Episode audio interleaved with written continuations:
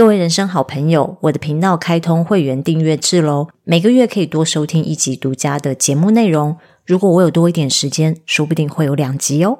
在会员节目里，我会分享一些启发我的书，我喜欢的影视作品。这些作品如何影响我的价值观以及我的人生观？我也会带大家一起更深入了解人类图的闸门与星座行星之间的关系。从流年盘去看当下我们该学习哪些人生的议题，从合盘去聊聊人际关系。最后是我私心的，希望也能有多一点时间带大家做正念冥想练习，听起来很好玩吧？要提醒大家，目前只有 Apple Podcast 有提供会员订阅制的服务哦，喜欢的朋友赶快去订起来吧。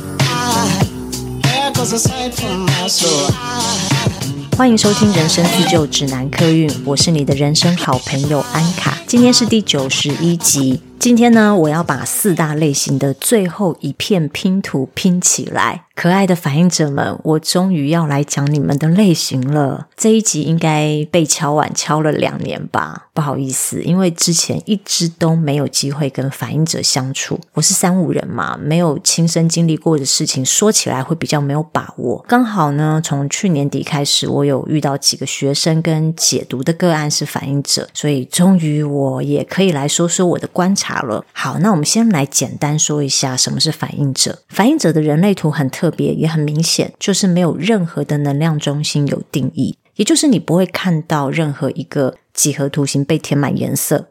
不但如此，也没有任何一条有定义的通道。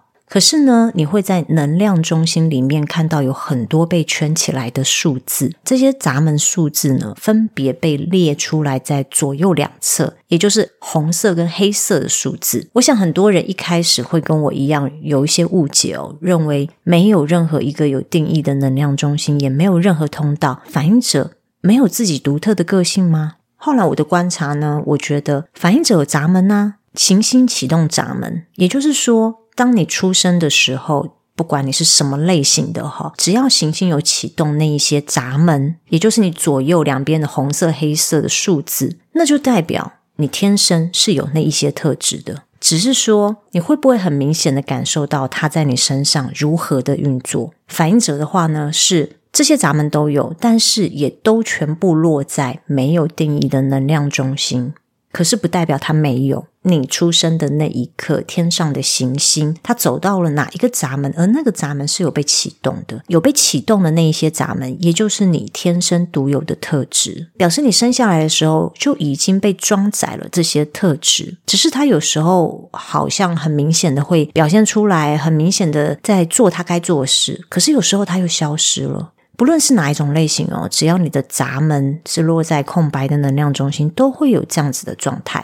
就好像某天你发现你有某种超能力，例如折弯汤匙好了，有时候你可以很顺利的折弯汤匙，可是有时候你又没办法折弯它，但不代表你没有这个能力，只是你没有办法持续的拥有这个能力。所以我觉得反应者的个性都还是有迹可循的，就是那一些你有的闸门。我们都知道反应者的人口数极少。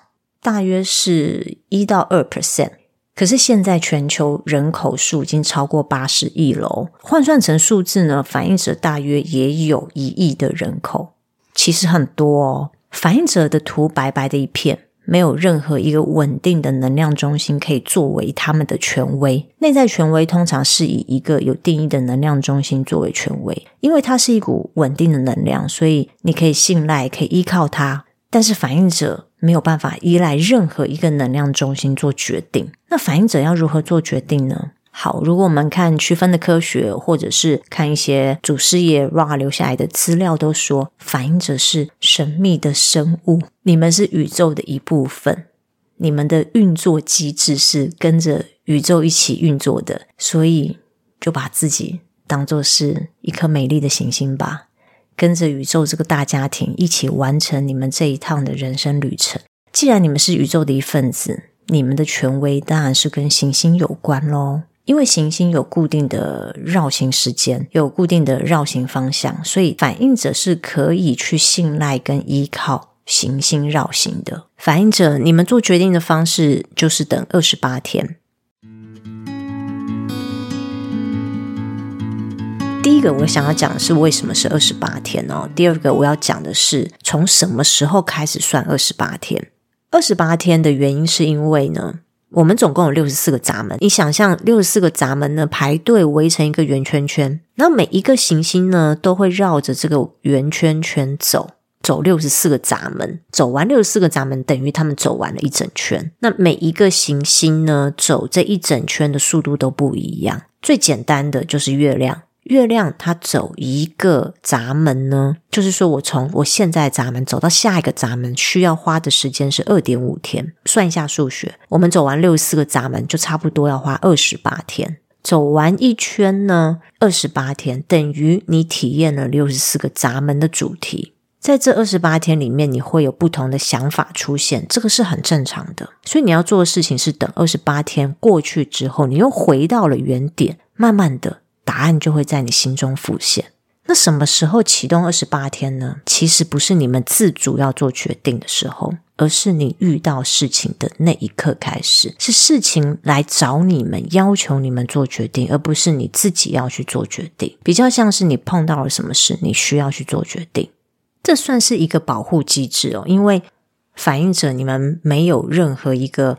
能量中心有定义吗？然后也没有任何一个通道，然后你们的闸门又是都落在空白能量中心，也就是说，你的这一些能量机制，它都没有办法是一个很固定又稳定，你可以信赖它、依靠它的能量存在。那要你们走二十八天，就是让你体验这个二十八天，你经历了六十四个闸门之后，又重复回到同样的闸门，你们有什么感觉？我个人认为啊，这也算是一个保护机制，因为如果你没有走这个二十八天六十四个闸门的话，有可能你在中间第十天、第十五天、第二十天，你有了其他不同的想法，那是不是就像多头马车一样，你每天都很难抉择，你到底要怎么做决定？所以它有点像是一个 double check 的机制，就是让你能够好好的去体验六十四个闸门的主题的感受。等到回到原来的启动的那个闸门的时候，说不定慢慢的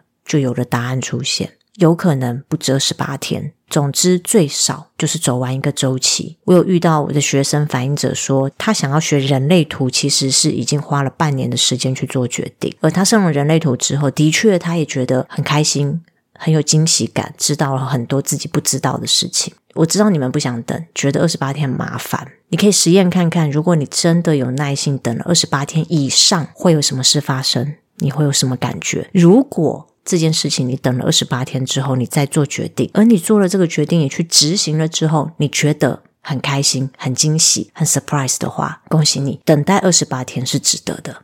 好，那反映者，你们在四大类型中扮演什么角色呢？你们在人群中与人互动的角色是什么呢？反映者，你们很像侦测器，你们能够侦测出这个环境、这个团体来到你面前的人，他们目前的状态是什么？反映者全部空白的设计，就像是一面超级大的镜子。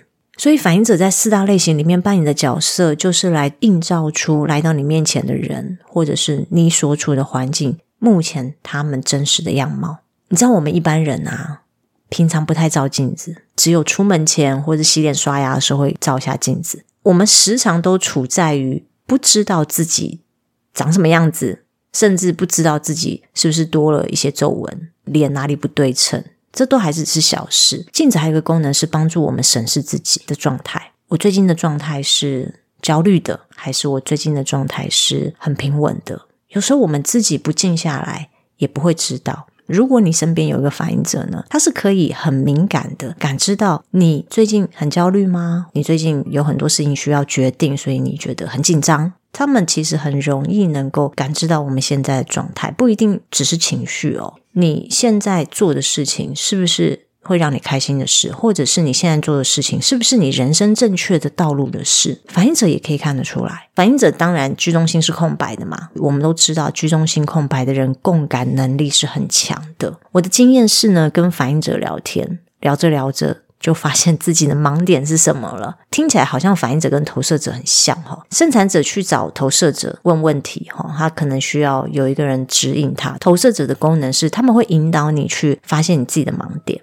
但反映者是会跟你讨论，给你建议。从一来一往的对话里面，你会发现自己需要调整的部分，如何可以调整得更好。这过程中不会让你觉得他在下指导棋或是纠正你，他只是让你看见你自己。这就是反映者的功能，客观的分享他们体认到的事情，因为他们有能力观察出你是否走在正确的道路上。他们的客观分享是非常有帮助的。我刚好有一个例子哦，就是我有一位反映者的学生，我们在上课结束之后呢，就在闲聊嘛，就在聊我最近有接到某一个工作，那个工作的内容，因为我要做一个规划，可是那个规划的细节，我一直觉得有一些地方我搞不定，我自己想不通，有一种打结的感觉，然后我就在闲聊的时候，也不是说问他，就是跟他讲我遇到的问题。然后我们在一来一往的讨论当中，我就突然发现，对，我其实应该要怎么调整会比较好。当下我马上就感受到反应者的威力哦，真的是蛮厉害的。如果你身边有反应者的朋友哦，要好好珍惜。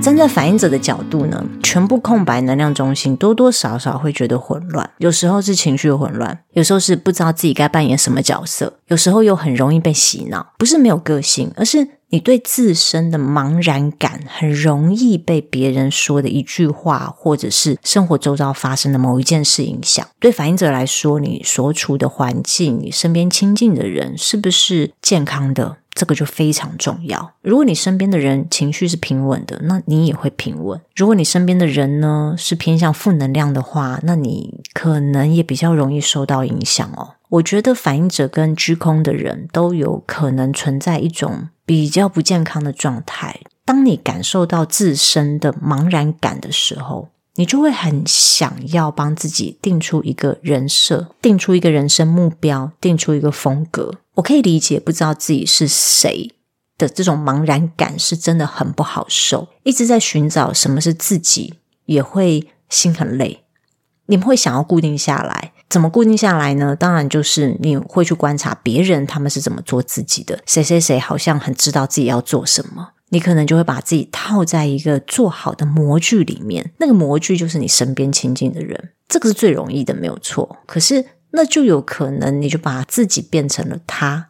你可能会有跟他差不多价值观，你可能会有跟他差不多设定的目标。他想要考哪个学校，哪一个科系，他觉得那个科系很好。跟你说完之后，你也觉得嗯，我也要读那个科系。可是你要注意哦，那个是别人的想法，不见得代表你的想法。去观看别人怎么做自己没有不好，甚至是。跟着别人去体验他们的人生也很好，因为反映者跟居空的人，你们的人生其实是透过体验、透过尝试来分辨什么是自己想要，什么是自己不想要的。可是这个要拿捏好，当你有一个好的范例的时候，你可能会执着着你要成为这个范例。例如说，别人口中良好的形象，你可能会想要模仿，希望自己也是那个样子。可能你听到身边的人怎么形容一个好妈妈应该具备哪一些条件，如果自己是个妈妈的话，就应该有这些人格特质。这没有不好，只是反映者跟居中心空白的人，你们需要知道，你们是透过穿上这些人格特质来厘清这个是不是你想要的。重点在于这个过程。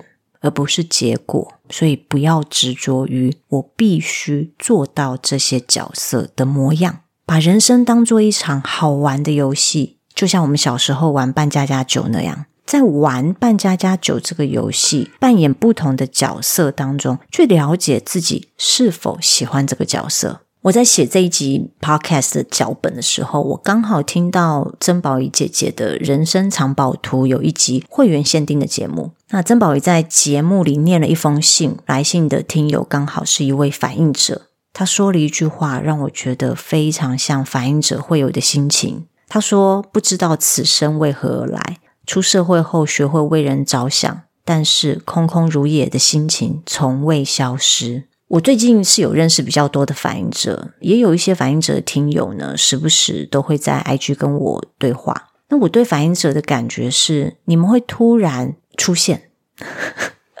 然后又消失，然后隔一阵子，可能你们又突然出现。我在想，有可能你们消失的那一段时间，是去别的地方 找你们人生的答案吧？还有一种感觉是。我在跟反映者对话的时候，我没有办法很明确的感应跟描述出正在跟我对话的你是怎么样子的人。通常呢，我可以从讯息里多多少少感觉得出来，跟我对话这个人的个性是活泼的呢，还是严谨的？是浪漫还是认真的哦？但是对反映者，我没有头绪诶，就是这个神秘感哦，让我觉得反映者很可爱。好像有点害羞，想躲起来，可是又觉得这个世界好有趣哦，我好想要知道这个世界在做什么事，我好想要看看别人在干嘛。